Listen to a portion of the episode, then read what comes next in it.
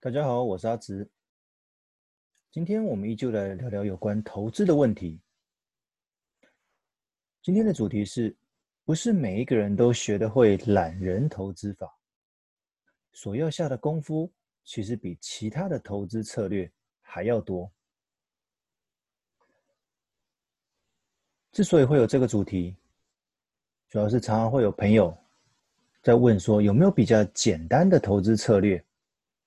类似市面上时有耳闻的懒人投资法、佛系投资法，甚至无脑投资法等等，就是一些不太需要伤脑筋的投资策略，但是却能够轻松获利。我过去很常会很热心的分享，但后来发现，大多数的人在投资不久之后，常常会变心，也就是再次寻找其他更好赚的投资模式。诶，此时我反而好奇了。为何简单的投资策略大家不愿意使用呢？我就开始思考一下这个原因到底是什么。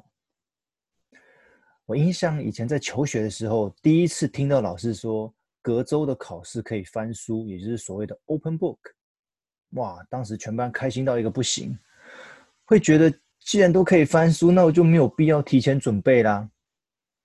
没想到考试当天，课本无论如何翻、如何找，就是找不到考卷上面的答案。当然，也就不会出现所谓正比级书这类景象，大家都是空白的。那考完走出教室那一刻，大家都觉得被老师骗了。相信各位应该都有这样子的经验了。其实后来才明白，允许翻书的考试题目，从来就不是靠死背就能获得答案。而是需要将课程中的很多观念在融会贯通之后，才有机会获得解答。结论就是，原来开放翻书的考试比不能翻书的考试还要难上许多。好，这是一个案例啊。再来一个，有些企业的上下班是不用打卡的，感觉好像解开了工作时间的束缚嘛。我有了更为弹性的时间可以运用哦，甚至觉得哦，我可以避开上下班尖峰的尖峰时间的交通拥塞啊，就不比较比较不会塞车啊之类的。但真的是这样吗？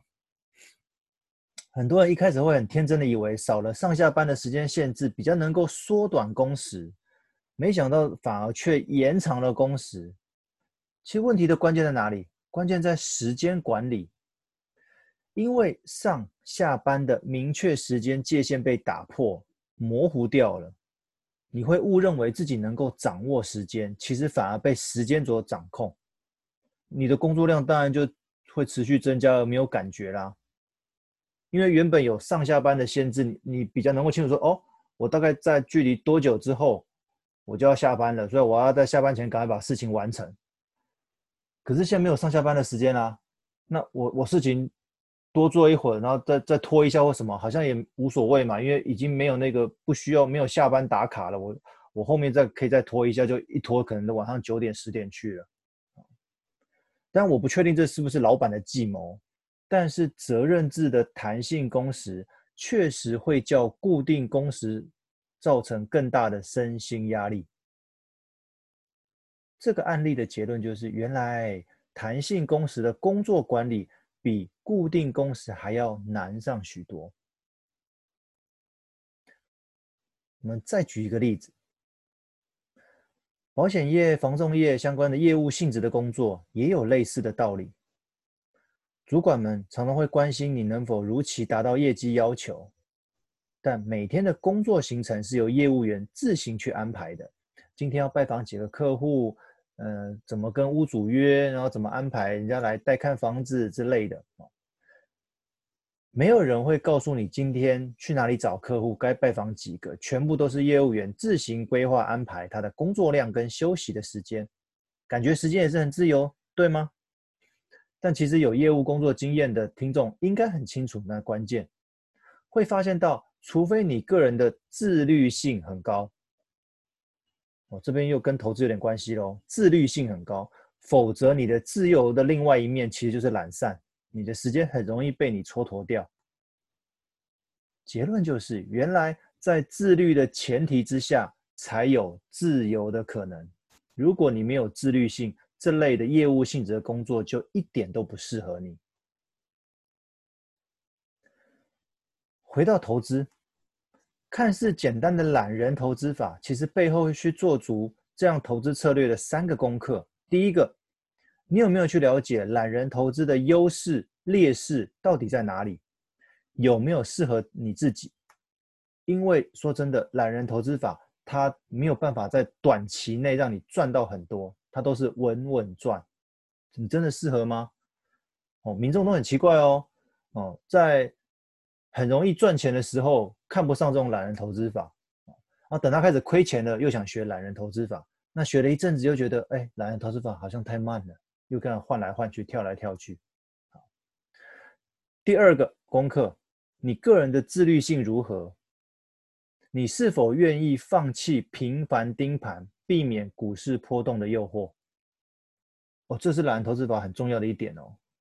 放弃频繁盯盘，做得到吗？股市要上上下下，可以感觉跟你无关吗？你要做得到，才有机会学懒人投资法哦。第三个，你有没有办法很自律的，能够定期检视遇到加减码的机会，有没有办法确实执行？你的执行力如何？